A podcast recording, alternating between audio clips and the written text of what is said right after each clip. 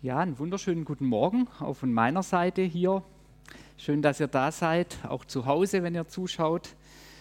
Ähm, ich bete mal noch. Jesus, ich danke dir, dass du da bist, Herr. Ich danke dir, dass du vorbereitet bist. Jesus, wir legen jetzt die Zeit in deine Hand, Herr, vom, von der Predigt. Jesus, ich bete einfach, dass du die richtigen Worte mir schenkst, in den Mund legst, dass du das führst. Und ich bete aber auch für offene Ohren ja, und einfach, dass du uns in deine Wahrheit führst, Herr. Ich danke dir, dass du uns da genau dafür deinen Geist gegeben hast.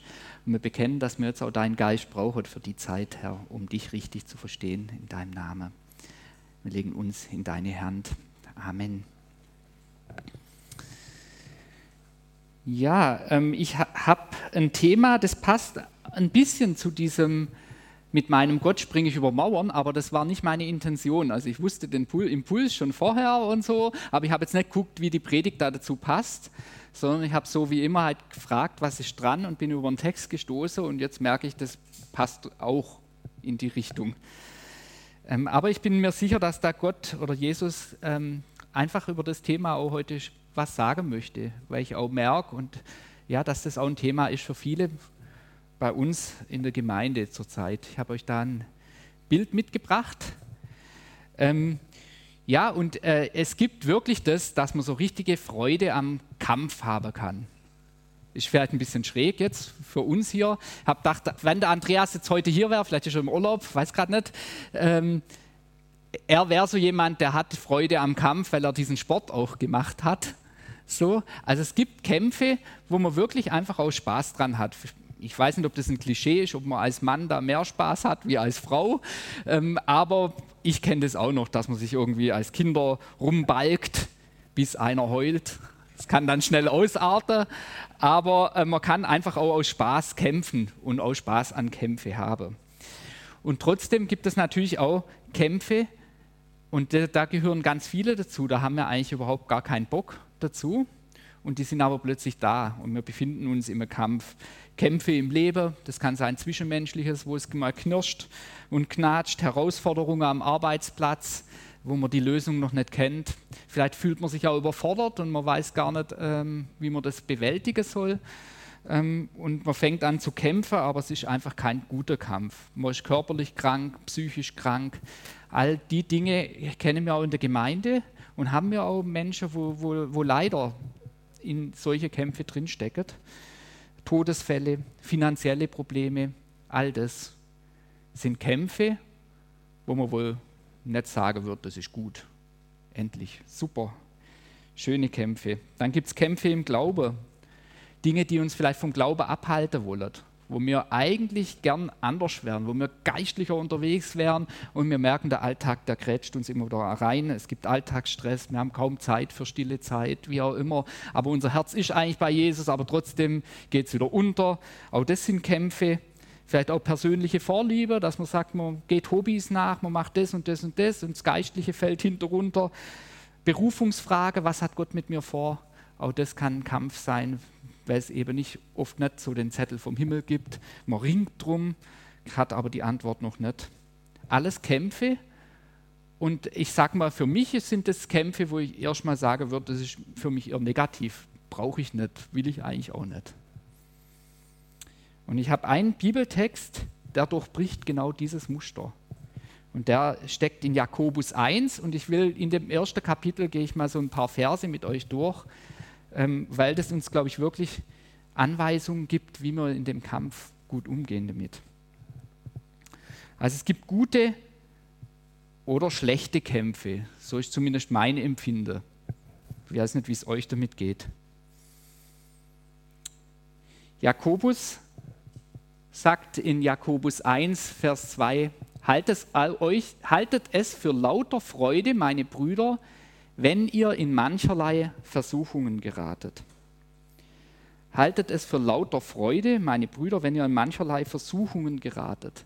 Versuchungen ist natürlich jetzt ein frommes Wort, ihr, hat jeder vielleicht eine andere Vorstellung darunter, aber das ist letztlich das, das ist eine Anfechtung auf geistlicher Ebene.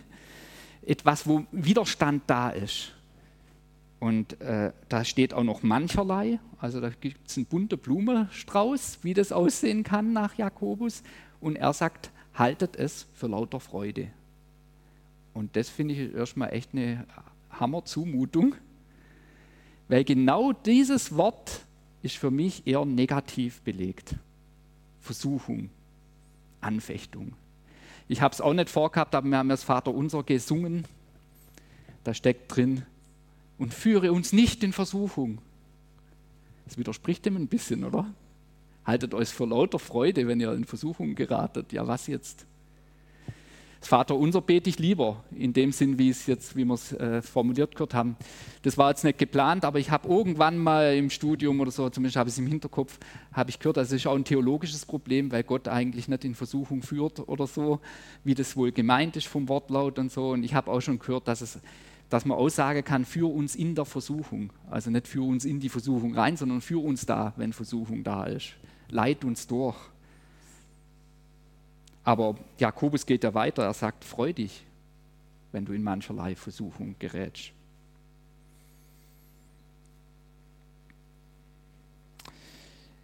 Wie gesagt, das können ganz viele Dinge sein. Er geht nicht genau darauf ein. Ähm, wenn man es jetzt geistlich nimmt, kann sein, es ist Verfolgung, das wäre so was von außen. Kommen irgendwelche Leute, die da äh, Druck machen, weil du glaubst. Ähm, es kann sein, es sind Situationen, wo vielleicht dein Gottesbild hinterfragt, dein Glaube, alles, was so in der Welt passiert, so. Das kann auch eine Versuchung sein, wo ihr auf von außen kommt, so. Was ist jetzt mit den Naturkatastrophen, wo wir haben? All das rüttelt vielleicht am Gottesbild. Es können Krankheiten sein, die man persönlich hat, die Leute im Umfeld haben oder sonst halt irgendwelche missliche Lebenssituationen. Aber es können auch Dinge sein, die schon viel mehr mit mir selber zu tun haben. Das können Familienprobleme sein, wo ich ja irgendwie dann auch mit drin bin, mit meiner Persönlichkeit, meinem Charakter. Eben auch Charakterschwäche können das sein. Ähm, und eben auch persönliche Lüste, wie auch immer, persönliche Vorliebe, die einen aber eher von Jesus wegziehen wie zu Jesus hin. All das können die Versuchungen sein, die uns hier hinkalten werden und Jakobus sagt, freu dich darüber. Und ich glaube eben auch, dass wenn man versucht wird, wird man nur mit den Dingen, kann man eigentlich nur versucht werden, äh, wo man auch in irgendeiner Weise empfänglich dafür ist. Also ein einfaches Beispiel, wenn ich jetzt sowieso, also ich jemand bin, der vielleicht mit Widerstand umgehen kann, vielleicht sowieso ein bisschen rebellisch unterwegs wäre, so, dann habe ich vielleicht gar kein Problem damit, wenn mich irgendwer nicht mag. Also dann kann ich dem vielleicht die Wahrheit um die Ohren hauen und der läuft sauer weg und ich sage, genau, aber ich habe der Wahrheit standgehalten und freue mich da vielleicht drüber. Das wäre durchaus möglich. Wenn ich aber anders gestrickt bin, dass ich äh, vielleicht eher harmoniebedürftig bin und so weiter, dann wird es eine echte Versuchung. Weil dann plötzlich das Gewicht hat, wenn mich andere Menschen ähm, anfeindet. Also Versuchung hat immer etwas zutiefst mit mir selber zu tun. Und das sagt Jakobus auch in Vers 12 sagt er, dass wir eigentlich von unserer schlechten Begierde verführt werden. Also es ist nicht nur was, was nur von außen kommt, sondern es hat auch was mit mir zu tun. Es können Verletzungen sein, irgendwas. Ich bin jetzt kein Psychologe, kann nicht reingucken, aber ich weiß, dass es irgendwie stimmt. Weil wenn ich mir jetzt vorstelle, äh, auf meinem Wohnzimmertisch abends beim Fernsehen so schön gemütlich, da steht so eine Haferschleimsuppe, dann wird das mich nicht wirklich in Versuchung bringen. Wenn da aber die geöffnete Tüte Chips liegt, die schon schön duftet, dann sind meine Hände da drin und ich stopfe mir das Zeug rein. Geht wahrscheinlich schneller, wie ich mir das vorstelle. Da trifft die Versuchung eben auf das, was ich mag. Wenn ich aber jetzt überhaupt Chips hasse und salzig überhaupt nicht haben kann, dann kann tausend Chips-Tüte da auf dem Tisch liegen. Das wird mir nichts ausmachen. Also von dem her hat Jakobus einfach recht die innere Begierde, sagt er, das, was, was in uns ist, das verführt uns. Und in uns ist eben nicht nur das Gute, sondern es, ist auch, sind Dinge in uns, die uns nicht zum Gute hinführen, sondern von Jesus wegführen.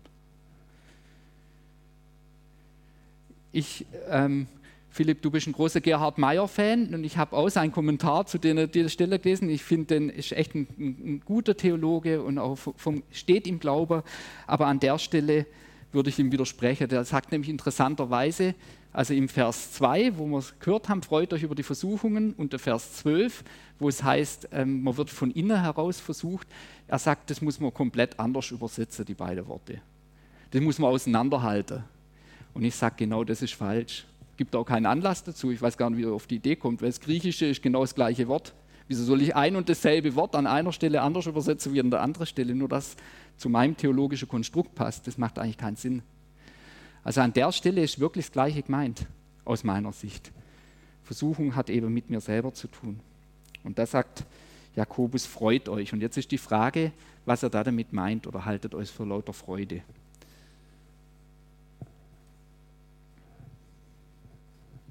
Ein Vers.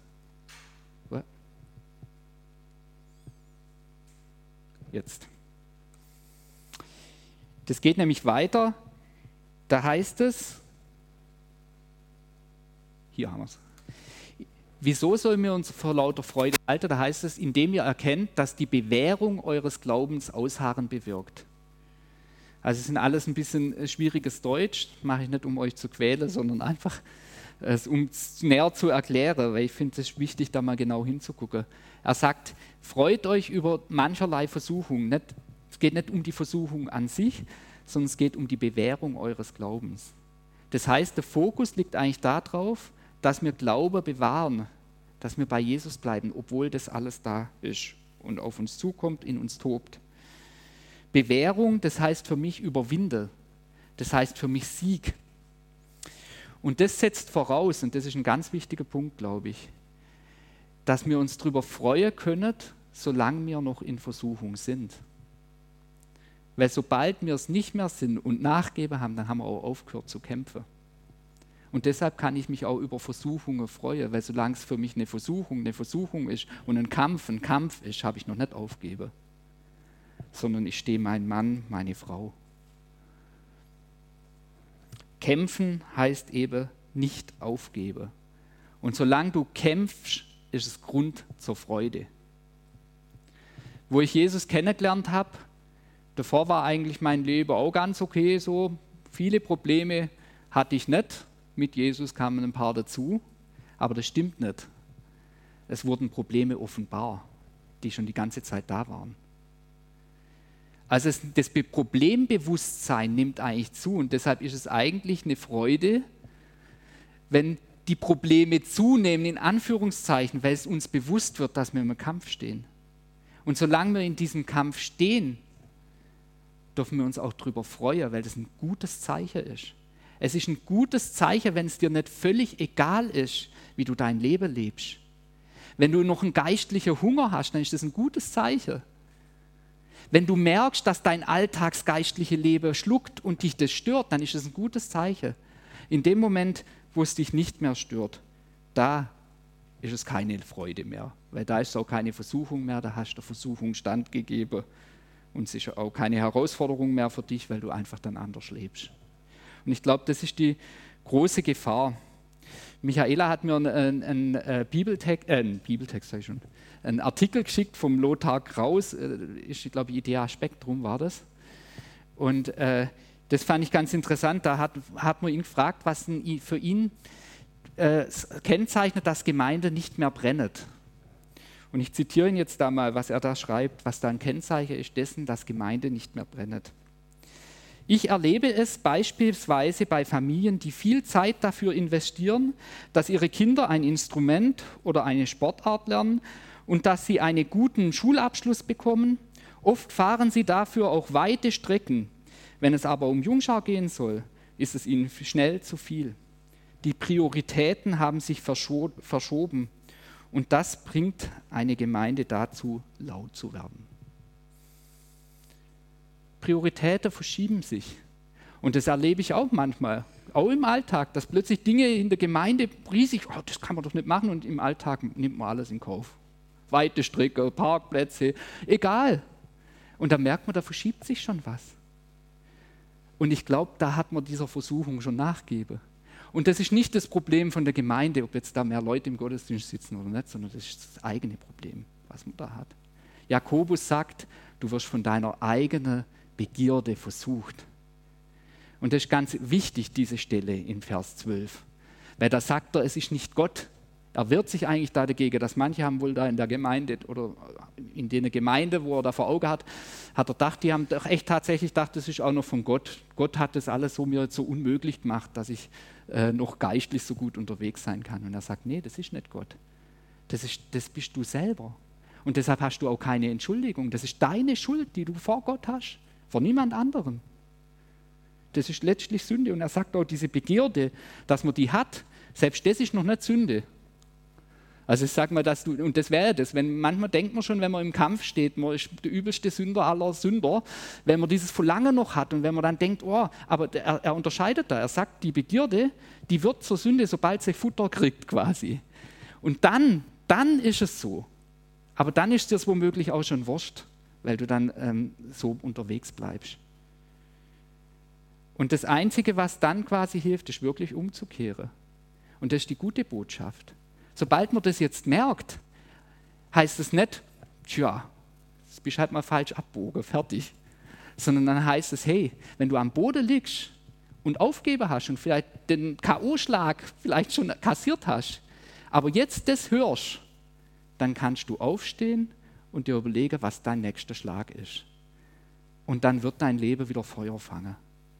Das ist die gute Botschaft. Aber das geht dann nur darin, dass man sich zu Jesus wendet seine Schuld bekennt, um Vergebung bittet und dann einfach ihn ins, neu ins Leben reinlässt. Jakobus sagt, mit jedem Kampf, wo sich der Glaube bewährt hat, wo wir quasi standhaft geblieben sind, ähm, wir, wird unsere Widerstandskraft wachsen. Wir werden kampferprobter, kann man sagen. Und das ist diese lauter Freude auch. Das ist der Gewinn aus dem Kampf. Und das hat Auswirkungen. Geh mal ein. Genau. Und da sagt er nämlich dann im nächsten Satz, das Ausharren, also das ist diese Widerstandskraft quasi, aber soll, und das ist jetzt auch kompliziert, hört es einfach mal an, soll ein vollkommenes Werk haben, damit ihr vollkommen und vollendet seid und in nichts Mangel habt. Also das Ausharren, dieses, diese Widerstandskraft, die soll ein vollkommenes Werk haben. Und vollkommen heißt, es soll quasi Gott gewolltes Werk daraus folgen.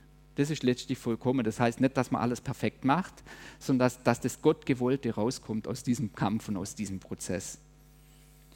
Und das heißt eben auch, wenn es hier vom Werk die Rede ist, dass es eben nicht um ein Denken geht, sondern um ein Tun. Und das ist ganz entscheidend. Wenn du im Kampf stehst, dann kannst du dir nicht äh, äh, dir Sorgen machen über die Situation, alles bringt dir nichts. Da kassierst du einen Schlag nach dem anderen. Die Frage ist, was ist dein nächster Schlag? Das ist eigentlich die Frage, die man sich stellen muss. Und diese, dieses vollkommene Werk, wenn man dann gottgemäß es schafft, einen gottgemäßen Weg in diesem Kampf zu finden. Das hat eine riesige Verheißung schon in diesem Vers. Da heißt es nämlich, damit ihr vollkommen vollendet seid und in nichts Mangel habt. Und das finde ich eigentlich auch genial und herausfordernd zugleich.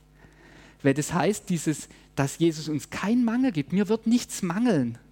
So, das geht eben durch das tiefe Tal, das geht durch, durch Situationen und Herausforderungen heraus. Das ist nicht ein Schlaraffenland, wo mir irgendwie so diese äh, Hühnchen ins, äh, ins, in den Mund reinfliegen. Das passt da irgendwie nicht. Sondern es ist umgekehrt. Es heißt, hey, wenn du kämpfst mit Jesus, dann wird daraus folgen, dass du keinen Mangel hast. Das ist die Botschaft. Wenn du mit ihm kämpfst, dann überwindest du die Widrigkeiten und es ist lauter Freude, weil du keinen Mangel haben wirst. Aber es ist ein Trugschluss zu meinen, wenn du aufhörst zu kämpfen, dass du dann keinen Mangel mehr haben wirst. Sondern dann liegst du am Boden und hast einfach dem nachgegeben. Und da geht es eben darum, was ist dein nächster Schlag? Nicht die Sorge zu wälzen, sondern zu gucken, was ist der nächste Schlag, den ich setze. Und ich sage bewusst der nächste Schlag nicht ein Hadern mit der Situation, sondern entscheidend ist, was ist jetzt zu tun. Schlichtweg, was ist jetzt zu tun. Und das kommt auch in Vers 5. Da heißt es aber, wenn aber jemand von euch Weisheit, um euch Weisheit mangelt, so bitte er Gott, der allen willig gibt und keine Vorwürfe macht, und sie wird ihm gegeben werden. Wenn jemand Weisheit mangelt, Weisheit könnte man ganz oberflächlich verstehen, ja, das ist halt so Klugheit, gell? Wieso geht es mir so irgendwas, tiefe Forschung, sonst was, so das allgemeine Bild verstehen oder so, aber das stimmt nicht, das ist nicht Weisheit. Weisheit ist, das Richtige zur richtigen Zeit zu tun. Punkt. Und das ist viel kleiner, wie wir es uns vielleicht vorstellen, und viel konkreter. Ich glaube, dass hier in dem Punkt wirklich darum geht, was muss ich jetzt tun? Jesus, mich überfordert die Situation. Ich weiß nicht mal, wieso ich jetzt hier so angefochten bin plötzlich, wieso die Probleme sind. Ich weiß nicht, wie ich es bewältigen soll. Das ist legitim. Er sagt, hey, wenn dir da an Weisheit mangelt, dann bring das vor Jesus. Bitt um Weisheit und er wird sie dir geben. Aber die Weisheit, die er geben wird, ist eben dann vielleicht kleiner, wie man denkt. Das kann sein, er gibt dir Kraft für den einen Tag. Das kann die Weisheit sein, wo du jetzt gerade hast. Das richtige Handeln, der richtige Schritt raus. Es kann sein, er gibt dir an diesem Tag Zeit für Lobpreis und Gebet. Fünf, zehn Minuten, wie auch immer. Aber du schaffst es endlich und du merkst, es war gut. Es kann sein, er gibt dir Zeit, spazieren zu gehen. Es kann sein, er gibt dir einen Impuls, dass er sagt, such dir Seelsorge und du machst endlich mal einen Termin aus oder rufst jemand an. Dann wäre das der Schritt der Weisheit. Allein das, das wäre ein Schlag ins Gesicht vom Gegner.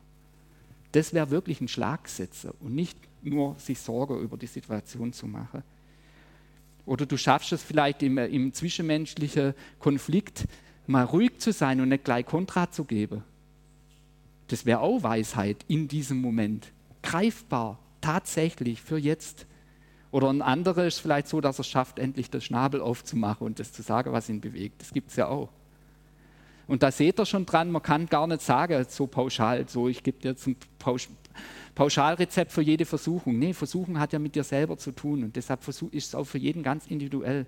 Und deshalb geht es auch darum, wenn dir um Weisheit mangelt, dann frag Jesus, frag nicht mich oder frag sonst jemand. Darf man auch machen, wir können ja auch hören und was weiß ich, aber, aber trotzdem geht es in erster Linie um einen ganz individuellen kleinen Schritt, der für dich gut ist und zum guten Ausgang für den Kampf führen wird. Das Riesige an dieser Botschaft und an dem Vers, den wir da gelesen haben, ist, dass Gott nicht das Problem ist, sondern die Lösung. Gott ist nicht dein Problem, sondern es ist die Lösung. Haben wir gerade gelesen. Er bittet Gott um Weisheit und wen bittet er? Er bittet Gott, der allen willig gibt und keine Vorwürfe macht und sie wird ihm gegeben werden. Das ist ein grandioses Gottesbild. Muss man sich mal auf der Zunge vergehen lassen. Von Jakobus, wo er auch so kernige Aussage und alles hat. Was sagt er uns da? Gott macht dir keine Vorwürfe.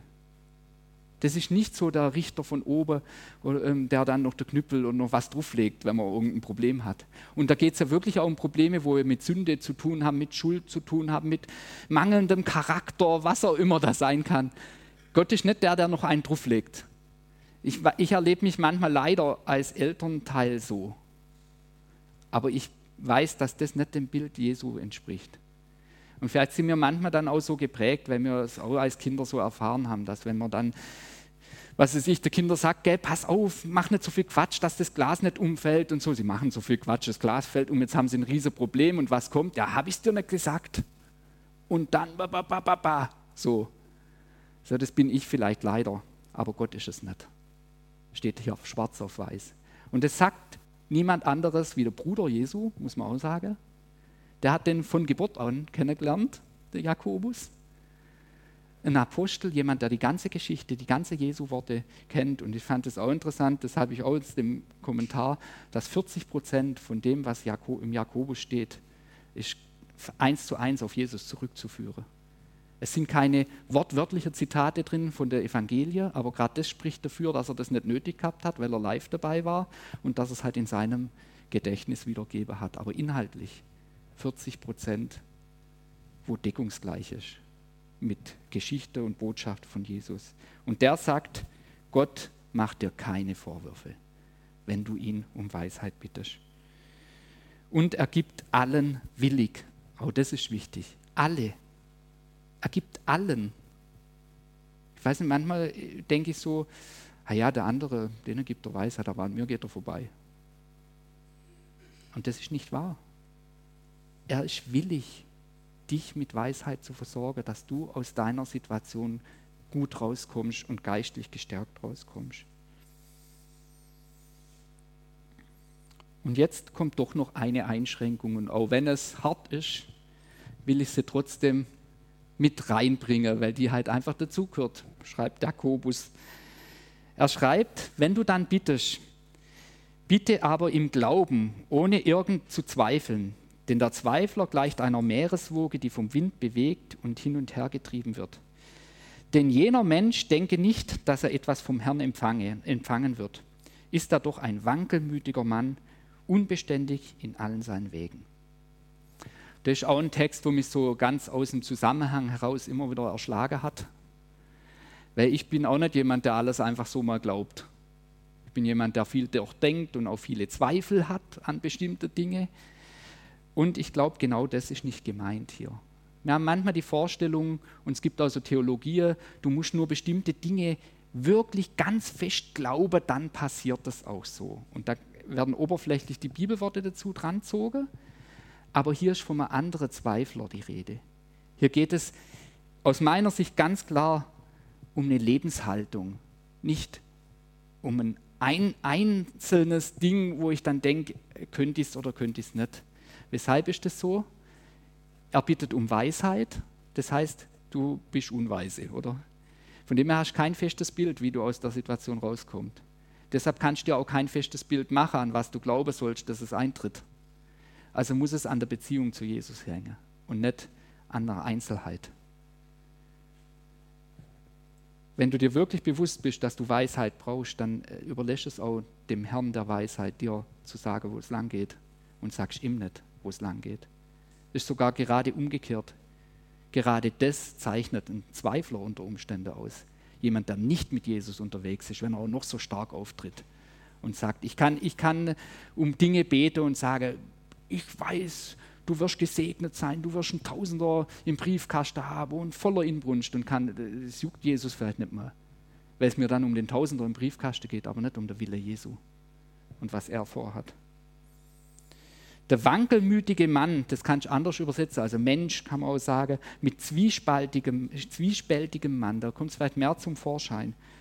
Das heißt, du hast, die, du, du hast das alte Leben auf der einen Seite und das neue Leben auf der anderen, aber du bist nicht bereit, das eine äh, loszulassen und versuchst beides aufrechtzuerhalten.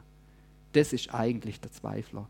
Und da sagt äh, aus meiner Sicht Jakobus, glaub nicht, dass du was vom Herrn empfängst. Und er sagt es an einer anderen Stelle nämlich auch, und ich glaube, das gehört damit dazu, in Jakobus 4, Vers 3 heißt es, ihr bittet und empfangt nichts, weil ihr übel bittet, um es in euren Lüsten zu vergeuden. Und das ist genau das. Du bittest, um das alte Leben aufrechtzuerhalten. Und dann ist es ja logisch, dass das Jesus nicht will, weil das muss kaputt gehen. Und das muss vorkommen. Ich hatte einen Eindruck dem, beim Spazierengehen, und ich glaube, der hat auch mit der Predigt zu tun. Und zwar habe ich so einen Mistkäfer gesehen, also nicht wirklich, sondern innerlich. Und äh, ich weiß, das sind Akrobate und ich glaube, das war, äh, hat jetzt nichts mit der Naturkunde hier zu tun. Aber dieser Mistkäfer hat den Mist, so war es für mich ein Bild, den Mist seines Lebens gesammelt. Ich weiß, dass beim Mistkäfer das ist der fremde Mist, aber in dem Sinn, im geistlichen Bild, und hat dann die, äh, eine steile äh, Mauer hochgeschoben und die Kugel wird immer größer. Und äh, er weiß, wenn er sie loslässt, dann erschlägt sie ihn dann rollt das ganze Ding über ihn drüber, der ganze Mist. Und was wird wohl der Mistkäfer bitte? Was ist für ihn weise? Nämlich Kraft, diese Kugel weiter bergauf zu schieben. Kraft, die Kugel weiter bergauf zu schieben, dass es sich nicht ändert. Und genau das wird dir Jesus nicht geben. Und genau das ist die Krux auch mit der Sünde, dass ich merke, wenn ich das mal loslasse und zulasse, dann erschlägt sie mich. Das nennt man dann Buße. Dann merke ich plötzlich, dass ich, dass ich äh, Scheiße an der Backe habe. Ich sage es mal ganz drastisch. Aber das ist nicht das Ende, das ist der Anfang. Da dafür ist Jesus gestorben. Weil er nicht möchte, dass wir irgendwelche Kugeln den Berg hochschieben. weil er nicht möchte, dass wir unsere Kraft mit was vergeudet, was nicht ihm entspricht und seiner Lebensvorstellung für unser Leben. Und deshalb glaub nicht, dass du was kriegst, wenn du versuchst, das Alte aufrechtzuerhalten. Wenn du nicht bereit bist, irgendeine Veränderung einzugehen durch Jesus. Ich glaube, die Bitte, die Jakobus uns empfiehlt, ist quasi so eine, dass wir ihm bitte all in gehen nenne es mal so, All-In kennt man vom Pokern vielleicht, dass man alles auf eine Karte setzt, alles bereit ist zu geben. Es klingt jetzt drastischer, wie es vielleicht ist. Ich meine es schon im Kleinen beim Bitten. Ich merke, es ist ein Unterschied, ob ich bitte, indem ich schon eine konkrete Vorstellung habe und sage, Jesus, genau so und nicht anders. Ich will meinen Urlaub, ich will meinen Luxus, ich will das und das und das und jetzt gibt es mir. Kann ich machen, hält er auch aus. Aber ob es mir gibt, ist eine andere Sache. Wenn ich aber merke, ich brauche Weisheit, ich merke, äh, die Kugel ist vielleicht schon am Rückwärtsrolle über mich drüber, dann sage ich, Herr, wie ist der Weg da raus? Zeig mir den Weg in das Leben, wie du es dir vorstellst. Und dann heißt es eben auch, die komplette Antwort anzunehmen. Und ich merke, das geht, geht oft ganz andere Wege, wie wir es uns vielleicht vorstellen. Ich will nicht verschweigen, dass ich oft auch so im Vorfeld, also ich mag immer mehr Geistesfülle so wirklich. Ich strecke mich danach aus und habe dann auch so eine Vorstellung, dass ich im Wohnzimmer sitze, hört man auch so Zeugnisse und der Geist Gottes kommt überein. Und man ist voll so und, und irgendwie das hat sich bis jetzt nicht eingestellt. Und ich bete aber und, und da kann ich dann genauso verbissen sagen, Herr, genau so. Und jetzt merke ich, jetzt kriege ich diesen, äh, äh, habe ich einen Kreislaufzusammenbruch gekriegt. Und habe ich gedacht, nee, so nicht. Habe ich aber jetzt halt mal gekriegt. Und jetzt muss ich mehr spazieren gehen. Und ich mache es jetzt irgendwie aufgrund von dem Druck auch. Und ich merke, das ist mir ein Stück weit Weisheit geworden, weil ich jetzt die Zeit nütze. Und wo ich draußen bin, begegnet mir Gott viel mehr wie im, im Wohnzimmer. Das ist bei mir jetzt so. Bei jemand anderem ist was anderes. Aber kann das nicht sein, dass das genau der Weg Gottes war? Obwohl er so holprig und so unangenehm ist? Weil ich es vielleicht anders nicht verstanden habe, weil ich vielleicht so doof bin. Kann ja durchaus sein. Aber ich glaube, Jesus geht mit uns unterschiedliche Wege. Und es heißt nicht, dass, es, äh, äh, dass Weisheit immer der einfache Weg ist, den wir gehen, wie Gott uns geistlich auf Fahrt bringt. Es kann sein, es ist ein Weg, der uns total zu widersprechen scheint. Und dann fordert uns eben Jakobus raus und sagt, halt das für lauter Freude, wenn du in Kämpfen drin bist. Weil es nicht darum geht, dass du verlierst, sondern weil es darum geht, dass du als Sieger daraus vorgehst und wo du nicht weißt, was du da damit jetzt tun sollst, dann frag Jesus. Und er wird dir die kleinen Schritte zeigen.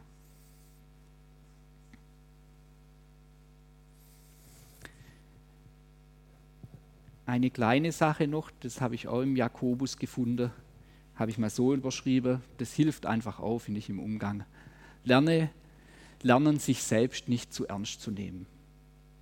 Steckt da eigentlich auch mit drin, eine ganz andere Geschichte. Da geht es darum, dass er sagt, äh, ist quasi äh, ähm, ein, ein, niedriger Bruder soll sich quasi der Hoheit rühmen und ein Reicher soll sich bewusst werden, dass sein Reichtum vergeht.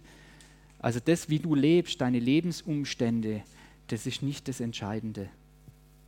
Und vielleicht ist gerade angesichts dessen, dass wir merken, dass wir, dass wir irgendwie vergänglich sind, dann relativieren sich manche Ziele, die man im Glauben oder im Leben hat, sage ich mal, nicht nur im, nicht im Glauben. Und das ist das, was ich schon in der Begleitung von meinem Papa ganz stark, was in mir gewachsen ist. Dass ich gemerkt habe, hey, da ist ein Haus, da ist was weiß ich was alles, tausend Versicherungen und jetzt liegt er neben einem und es geht viel schneller, wie du denkst.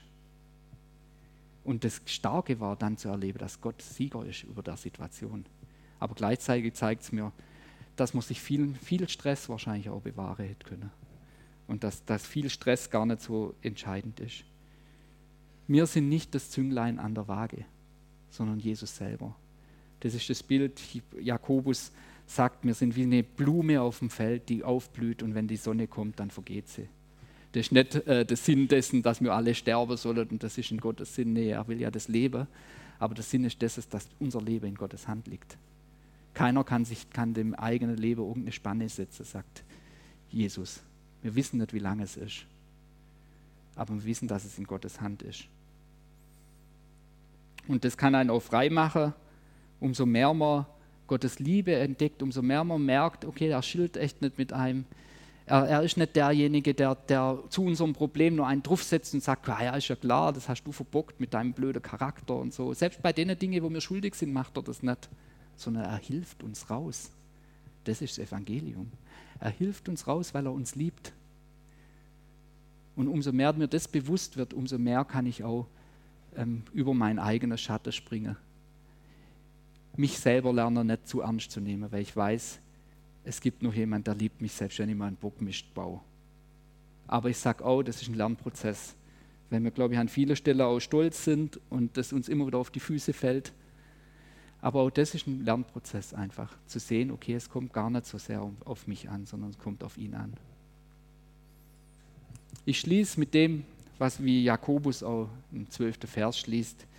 Glückselig der Mann oder Mensch, muss man sagen, der die Versuchung erduldet, denn nachdem er bewährt ist, wird er den Siegeskranz des Lebens empfangen, den der Herr denen verheißen hat, die ihn lieben. Glückselig der Mensch, der Versuchung erduldet, Versuchung annimmt und nicht sich der ergibt, sondern den Kampf aufnimmt und ihn geistlich führt. Weil das große Belohnung gibt und wir werden gestärkt daraus vorgehen, auch für die nächsten Kämpfe. Ich würde gerne noch mit euch beten. Wir sind hinten dann auch, Cornelia und ich sind für Gebet bereit. Ähm, ja, Jesus, ich danke dir, dass du da bist. Ich danke dir wirklich für die gute Botschaft, Herr. Wir suchen uns die Kämpfe nicht aus, die sind einfach da. Wir suchen uns die Schwierigkeiten nicht aus. Erst recht nicht die, die mit uns selber zu tun haben. Herr, mit unserem Charakter, wie wir gestrickt sind. Herr, und ich danke dir aber echt, dass du dieses Problem nicht ähm, ja, uns irgendwie ähm, richtest oder abwertest dadurch, sondern dass du uns helfen möchtest, Herr. Dass du uns wirklich raushelfen möchtest, Jesus. Und du weißt, wo jetzt einfach Kämpfe sind in unserem Leben und dass wir auch Weisheit brauchen, Jesus. Und ich bete, dass du uns jetzt wirklich diese Weisheit gibst. Dass du die großen Vorstellungen nimmst, dass sich alles in Luft auflöst, von jetzt auf nachher, und uns wirklich Freude gibst und äh, ähm, ja, einen, einen inneren Antrieb gibst, wirklich diese kleinen Schritte zu suchen, die du uns gibst, Herr. Die kleinen Schritte, die uns rausführen, Jesus. Schenk, dass aus, aus der Predigt nicht nur Gedanken wachsen, sondern Taten folgen, Jesus. Und du siehst, dass das oft die Schwäche ist, die auch Jakobus erkannt hat. Seid auch Täter des Wortes und nicht Hörer allein. Jesus, schenkt, dass wirklich Mut wächst, diese Schritte dann auch zu gehen seien sie auch noch so klein. Und ich danke dir, dass du uns nicht überforderst, Herr, dass das auch über dem Text steht, dass du uns nicht über unsere Kraft versuchst, das heißt auch nicht über unsere Kraft uns Lösungsvorschläge machst, die wir sowieso nicht hinkriegen, sondern dass es Lösungsvorschläge sind, die wir gehen können, ganz wirklich in Existenz und die große Auswirkungen haben werden, Jesus. Und ja, segne du jetzt die Zeit und gib uns Weisheit und Macht und Kraft Gieß deine Liebe in unser Herz aus, wo sie verloren gegangen ist. Korrigier du jetzt Gottesbilder, Jesus, wo wir dich vielleicht als der schimpfende Gott oben sehen oder gesehen haben. Herr, korrigier's, dass wir wirklich dein Hilfsangebot annehmen. In deinem Namen.